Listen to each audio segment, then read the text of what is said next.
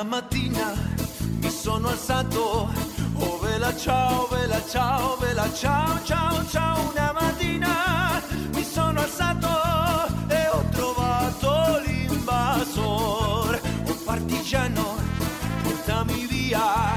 Oh vela ciao, vela ciao, vela ciao, ciao, ciao. Partigiano, portami via, che mi morir. Hola, benvinguts a tots de nou. En este capítol nou del podcast sobre memòria històrica al mur mirarem i sentirem, perquè volem parlar de com la música i el cine han tractat la memòria.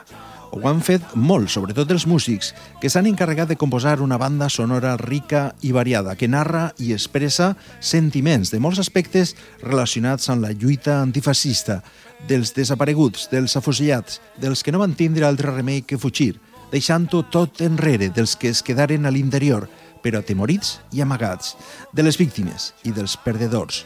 Per a parlar de tot això, avui contem amb una invitada d'excepció, segurament la periodista que més sap de música en tota València, Amàlia Carricós.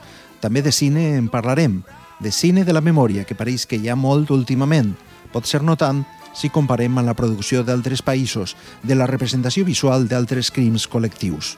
De tot això i alguna altra cosa en parlarem en este capítol nou del Mur, que es diu Sentim i mirem. Això és El Mur, un serial radiofònic multimèdia sobre memòria dirigit i presentat per Carlos López Olano per a Plaza Ràdio. En la edició i realització, Miguel Coll.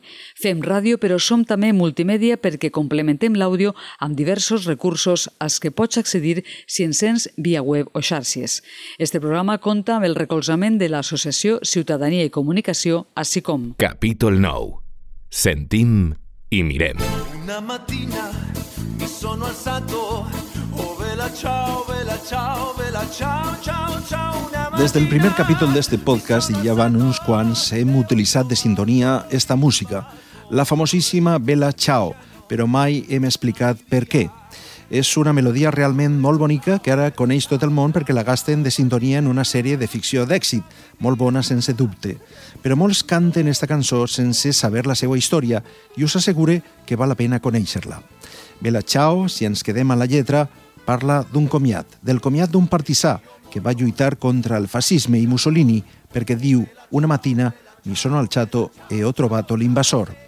Bella Ciao es va convertir en tot un himne de la resistència italiana durant la Segona Guerra Mundial i després de qualsevol lluita contra el totalitarisme i per això, en este programa, no ens cansem de sentir-la.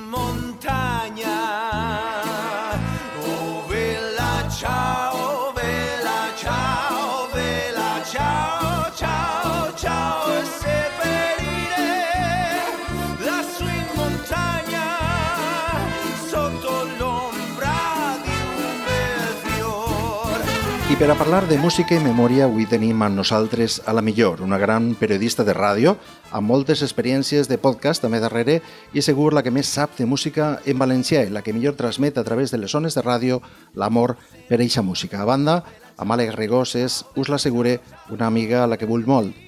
Amàlia, gràcies per voler col·laborar amb el món. Moltíssimes gràcies a tu, Carlos. És un honor estar així en este podcast dedicat a la, al rescat de la memòria històrica.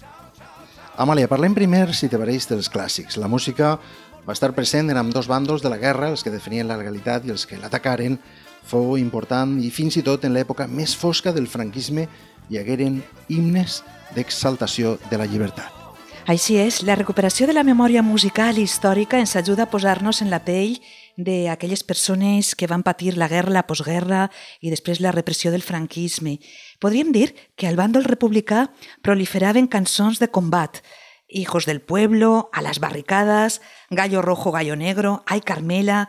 I després, durant l'exili, es van crear cançons com la basada en el poema de Pere IV, escrit l'any 1947. Pere IV és un exiliat, com tantíssims espanyols, a Xile, i mm, per posar-ne alguns exemples, no? Però també podien destacar, i molt, el cuplet. El cuplet en l'època anterior a la guerra i durant la guerra i fins i tot en la postguerra eh, estava molt en boga a Barcelona, en el Molino, o a València ciutat, on hi havia molts cabarets. És, eh, era un llenguatge que gastaven molt transgressor, que apostava per la llibertat, amb un top picant, que va estar prohibit durant el franquisme, però que es va amagar en un altre gènere, que en la cobla, en la varietat, en els teatres de varietats. No? Ahí teníem exponents brutals com el de Concha Piquer, que cantava d'aquella manera amb eixa prosòdia tan seua, eh, mm, tragèdies, no? històries de tràgiques d'amor. Eh, teníem a Estrellita Castro, Miguel de Molina, que per la seva homosexualitat va haver de fugir fora d'Espanya, etc. Bien paga. Si tú eres la bien paga, porque tus Trobem magnífiques bandes sonores en, el cinema, com és el cas de la pel·lícula Soldados de Salamina, que és una cinta de David Trueba, basada en l'obra de Javier Cercas, que narra el periple de l'ideòleg de la falange espanyola, l'escriptor Rafael Sánchez Mazas, i hi una escena mítica on un soldat republicà balla i canta el pas doble Suspiros d'Espanya, una melodia que interpreta davall de la pluja abans de participar en un afusellament massiu. És un cant que desperta l'aplaudiment dels presos. Suspiros d'Espanya jo l'agafe com a exemple perquè és una composició de principis del segle XX que va ser tot un símbol de l'exili i es va convertir en la sintonia de la Pirenaica, la ràdio clandestina d'oposició al règim franquista. Una cançó, escolteu-la, que transmet el crit nostàlgic pel país enyorat i evoca la tristesa dels vençuts. Tierra gloriosa de mi querer Tierra bendita de perfume y pasión España en toda flor a tu piel supiram um coração. Ai, ai, ai, ai. Parlem ara de compositors valencians que van viure la Segona República Espanyola i van patir les conseqüències de la repressió feixista, sobretot l'ostracisme, el menysteniment del conegut com a Grup dels Joves o Grup dels Cinc, format per els músics Ricardo Olmos, Vicent Garcés, Luis Sánchez, Vicent Asencio i Emilio Valdés, dels quals van signar el manifest on declaraven les seues truncades intencions. Deien Aspirem a la realització d'un art musical valencià vigorós i ric, a l'existència d'una escola valenciana fecunda i múltiple que incorpore a la música universal el matís i l'emoció pròpia del nostre poble i del nostre paisatge. La música que feien en plena ebullició republicana era una música moderna, tenint en compte que estem situant-nos en els anys 30, feta per compositors valencians amb vocació europeïtzadora i universal. En el grup dels joves col·laborava també la castellonenca, no ho oblidem, Matilde Salvador, la primera i única dona que va estrenar una òpera al Liceu, al disc La música dels joves, que l'Orquestra Filarmònica de la Universitat de València va gravar fa un parell d'anys, s'interpreten peces d'estos autors de la República i hi ha les tres cançons valencianes de l'any 1937 compostes per Matilde Salvador i orquestrades pel seu marit Vicent Asencio.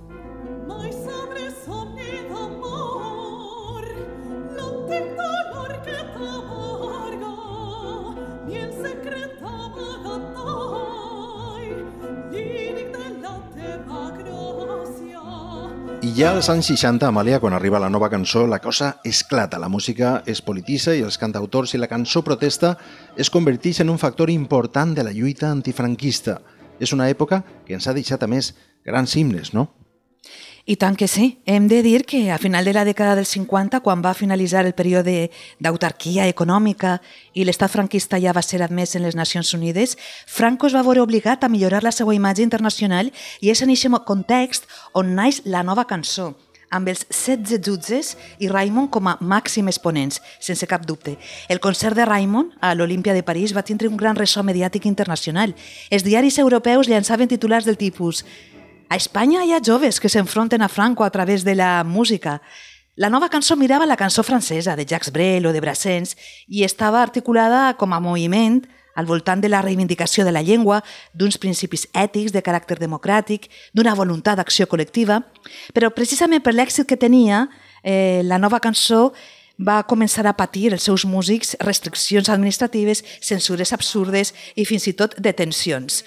Una de les cançons que són, diguem-ne, referencials d'aquell moment és la de Raimon, diguem-ne.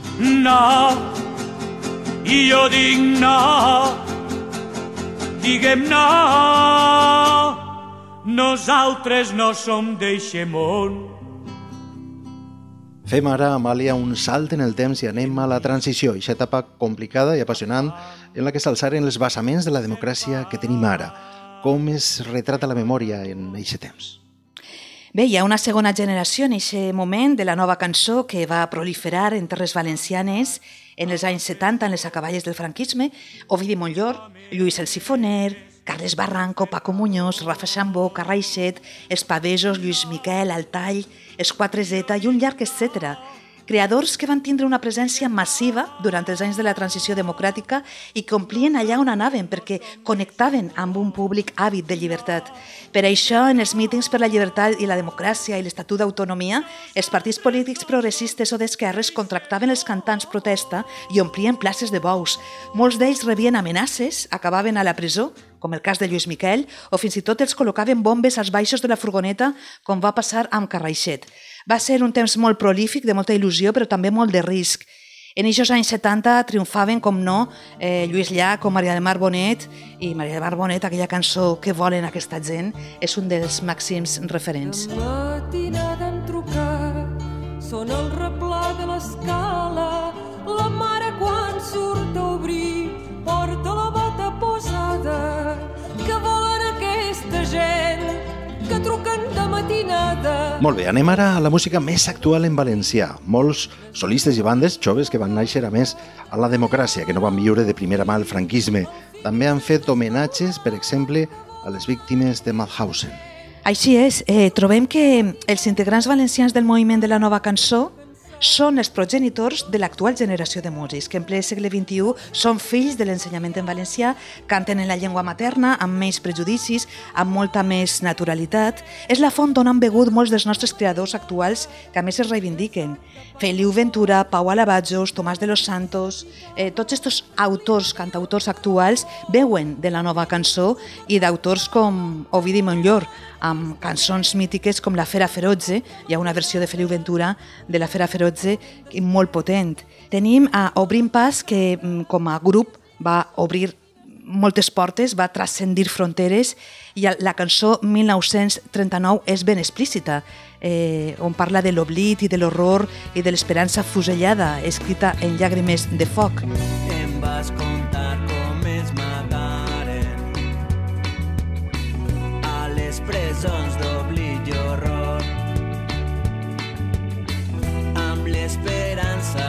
fusellada escrita en llàgrimes de foc. Tenim també l'exemple de la gossa sorda, que mm, en una cançó molt reivindicativa, molt, molt, amb molta potència, parla de, dels camps d'extermini, en la cançó 3 de Pego.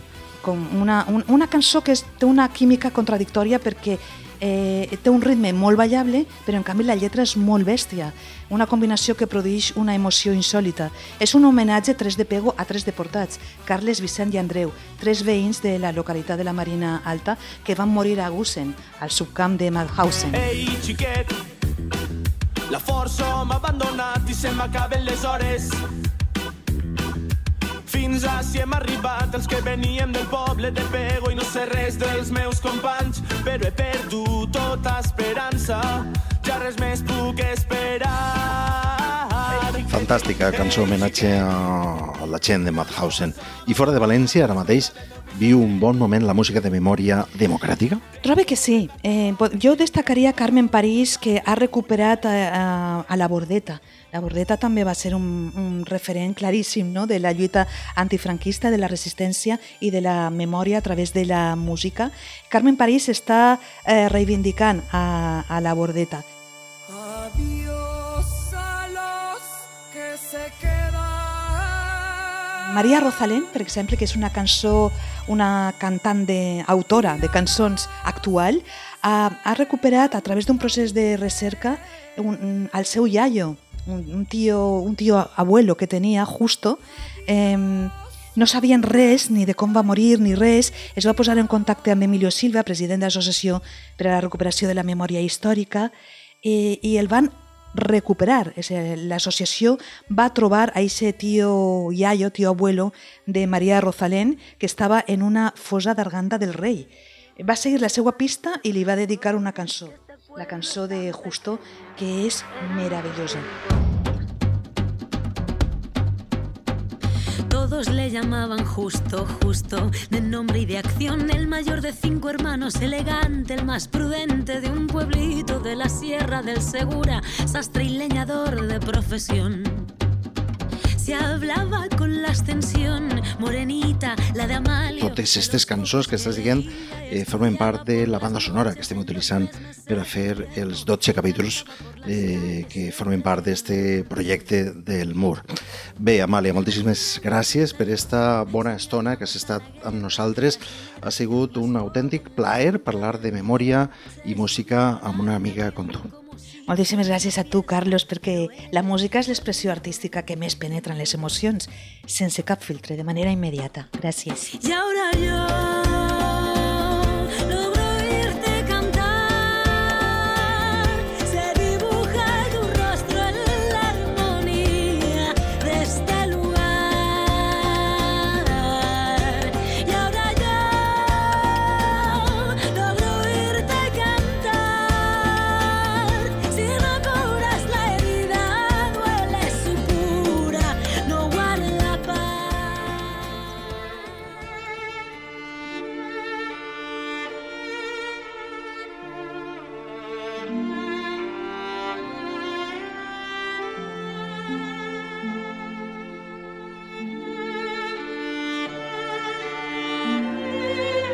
si fins ara hem sentit, comencem a mirar o a parlar de cine en realitat, cine de memòria, creador d'un imaginari col·lectiu, d'una forma de veure que acaba modelant l'actualitat. Comencem este recorregut en la que s'ha convertit en la pel·lícula més reconeixible, la que sense dubte més ha contribuït a divulgar l'Holocaust, l'extermini de 6 milions de jueus en un pla diabòlic perfectament dissenyat i planificat pel règim dels nazis.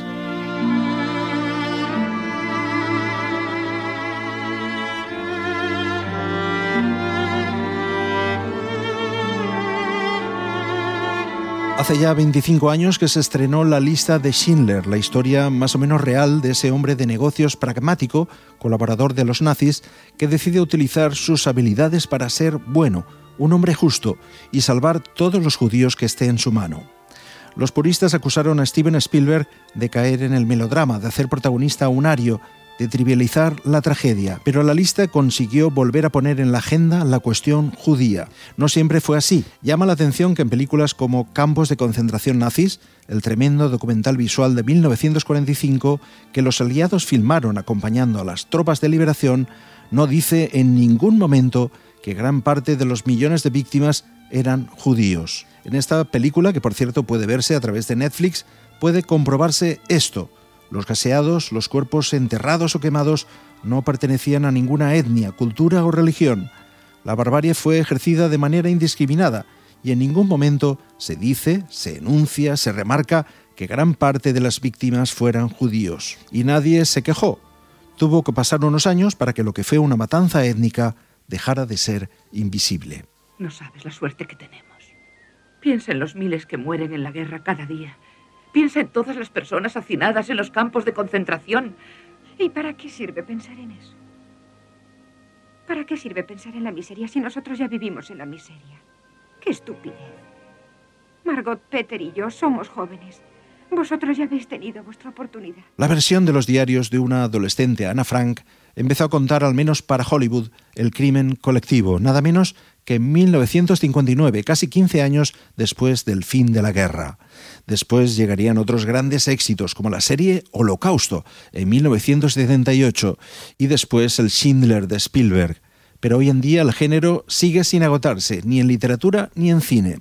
El hijo de Saúl, una película húngara que muestra de manera descarnada la cotidianeidad de los hornos de Auschwitz, el día a día entre el horror, triunfó en los cines hace muy poco.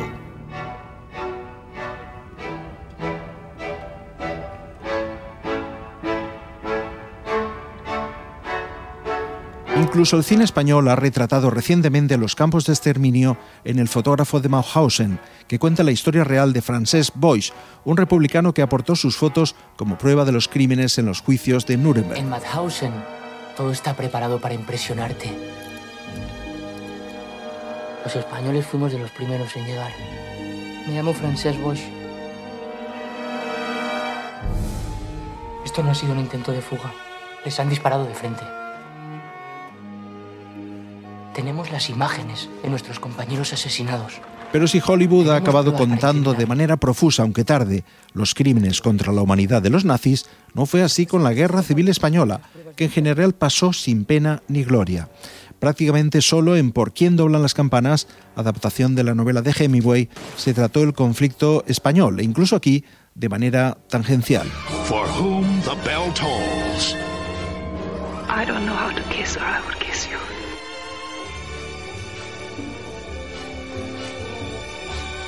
Where do the noses go? the compelling and heart-rendering story of two unlikely people who live a lifetime of love and courage in four momentous days. Starring the legendary Gary Cooper as Robert Jordan, an American sent on a deadly mission to blow up a strategic bridge in wartime Spain. Hollywood nada más sacó la vertiente romántica. El, el, el papel de Roberto Jordán en Por quién dobla la campana se tradujo siempre por quién dobla las campanas, no es la campana. Eh, es un hombre de las brigadas internacionales y curiosamente, por quien dobla la campana o las campanas, trata a unos guerrilleros bastante pintorescos, ¿no? y un señor de las brigadas que es un profesor de universidad en Estados Unidos, que es Gary Cooper, que es un poco que procede de la película que es del mismo año, Casablanca. Casablanca, el, Nick, Rick Blaine, es un hombre que ha, ha ayudado a la, a la, causa de los leales, ¿no? como le dice el, el, el policía, el, gendarme corrupto ¿no? de, de Vichy. ¿no? Le dice, usted ayudó a las fuerzas leales, que en el doblaje dijeron que usted apoyó la independencia de Austria, o cosas así, ¿no? Con el doblaje se podía hacer de todo, ¿no? Para el experto en cine Juan Miguel Compañ, el problema es que Franco, como personaje, daba muy poco juego dramático. Hombre, lo que pasa es que Hollywood se... no hay un género, podríamos decir, así como sí que hay un género antinazi de propaganda, que hay películas ilustres, dos de Fritz Lang, una de ellas, Los verdugos también mueren, que es con guion de Bertolt Brecht, ¿no? y la otra, Manhunt, en el caza del hombre, que era con, con, este, con Walter Pigeon, creo recordar, y que era pues que empieza la película de una manera muy fuerte, con el señor que es un cazador, y que está en medio del bosque y, y tienen la mirilla del, de la, del, de la, de la, del rifle, tiene a Hitler que está en el refugio este de la, de la, del águila, ¿no? que estaba ahí en medio de la selva negra y tal. ¿no? No, sí que hay. Lo que pasa, yo se lo he preguntado a varios historiadores que no me han sabido explicar por qué. Como un hombre tampoco interesante como Franco, porque a la hora de, de hacer una biografía, pues hombre, sale, es un señor que, que, que, firmaba sentencias de muerte, además con un lápiz que todavía, todavía existe, el, el, el, Faber, que es azul y rojo. ¿no? Y cuando, cuando y, y, y firmaba la pena de muerte y a continuación en un circulito ponía prensa, es decir, que se aireara. ¿no? Que, eh, garrote y prensa. ¿no? Es poco, ese, ese es el típico pequeño burgués que mojando el, el picatoste ahí en, un, en, el, en, el, chocolate, firmaba sentencias de muerte en el, a la hora del desayuno. Es potencialmente más interesante alguien como José Antonio, primo de Rivera, que tiene, por lo menos le, veo mayor complejidad, complejidad eh, psíquica. ¿no? En el interior, Pirineos abajo, la imagen de Franco estuvo mediatizada por sus apariciones en el primer órgano de propaganda audiovisual que hubo en España, el Nodo. Lo explica Vicente Sánchez Ciosca. Todos sus trabajos se efectúan en laboratorios españoles dotados por la superioridad de los necesarios medios técnicos. Una perfecta organización garantiza en todo momento la distribución rápida por todo el ámbito nacional. Realizaremos un esfuerzo constante para cumplir sin desmayo el lema de nuestro noticiario. El mundo entero al alcance de todos los españoles. Pero eh, Franco va entrando progresivamente en una especie de aparato que lo convierte en alguien casi indefenso, casi eh, poco molesto para la, para la, población, una especie de, abuelito aparece cada vez en nodo más eh, rodeado de sus nietos, eh, de, su familia, inaugurando, se dice tradicionalmente pantanos, pero inaugurando cualquier tipo de viviendas oficiales. Y esto sí que creo que, da la, imagen de alguien que ha pasado ya por el periodo de, los, de, lo, de las dictaduras fascistas europeas y que ha entrado en el periodo de la Guerra Fría y que ha entrado en el periodo del desarrollismo que es el, los años 60 en España, pero que en otros lugares también ocurre. Pero hay dos películas que, que me parece que dan una imagen de Franco bastante cabal, ¿no? Eh, un poco tirando la caricatura, ¿no? pero que es, una es Madre Gilda, ¿no? que es Juan Echanove, que hace una creación, ¿no? Dragón Rapide está el, este, Juan Diego, que también, vamos, sobre todo en la cuestión de la gestualidad.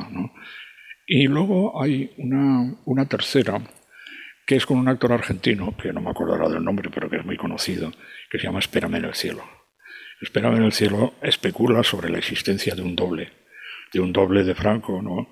Y tiene un momento que es digno de tu tuyo, que es cuando el doble de Franco aparece en una casa de putas, aparece en un burdel, se quedan todos patidifusos, claro que es una cosa absolutamente inimaginable, ¿no? La relación de, de, Franco con... Pues, parece ser que nada más tuvo cierta veleidad con Celia Gámez, pero más que nada porque su modelo de conducta en, en, en África era, era Millán Astray.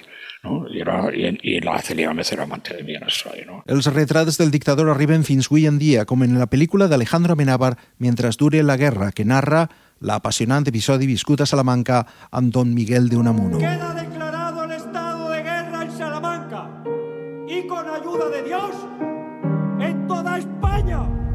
¡Viva la muerte! El nostre cinema fa molts anys que ha recuperat el relat de la repressió franquista, especialment del període dels maquis.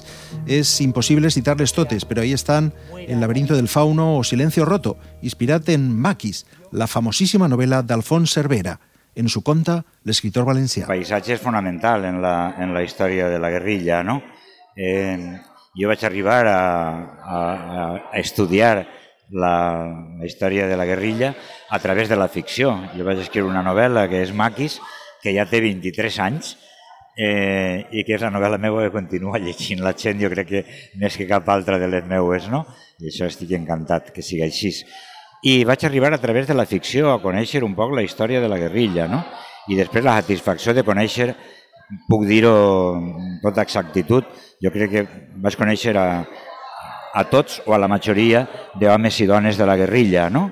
a partir de la meva novel·la. No? També el documental de memòria ha tingut molt d'èxit últimament, amb fantàstics exemples com Les maestras de la República, de Pilar Pérez Solano, o El silencio de otros, produït per Pedro Almodóvar i que fou galardonat amb un Goya. Yo tenía seis años cuando fueron a por mi madre.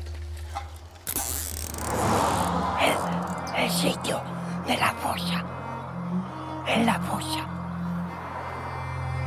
Yo estoy obligado a convivir a escasos metros de donde vivo con la misma persona que me torturó. Lo que pasa que no se ha destapado parte hasta ahora. Saber que se puede, querer que se pueda, quitarse los miedos, sacarlos afuera, pintarse la cara, color esperanza, tentar al futuro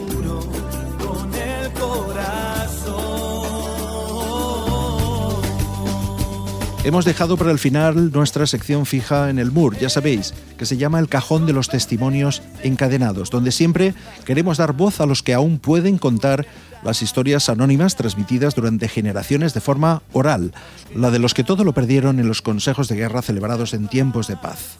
Combinamos tres historias de enterrados en las fosas comunes de Paterna que recuerdan para nosotros a sus familiares. Hoy son tres hombres, Pedro Luis Alonso, Tomás Bou y Emilio Muñoz. Cuando acabó la guerra civil, él volvía a casa de Ciecia, había estado trabajando en la siderurgia, que acabó siendo la fábrica de armas más importante de la República. Era una persona significada dentro del mundo sindical, en la UGT especialmente.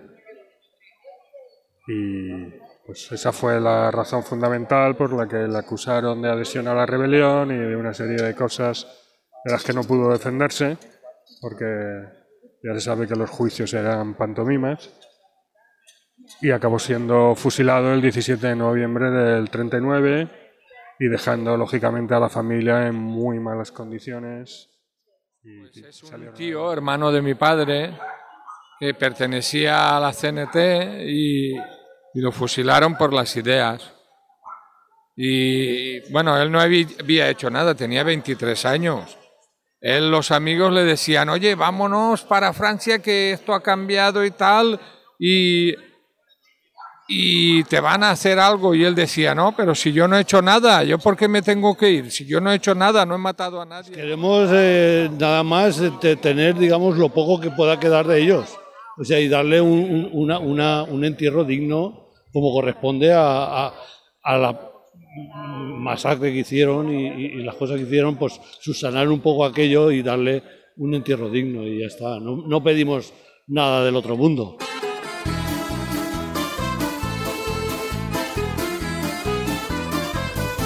Que acaben de sentir és el capítol 9 de El Mur, el que hem dedicat a la música i el cine de la memòria, un serial radiofònic dirigit i presentat per Carlos López Olano.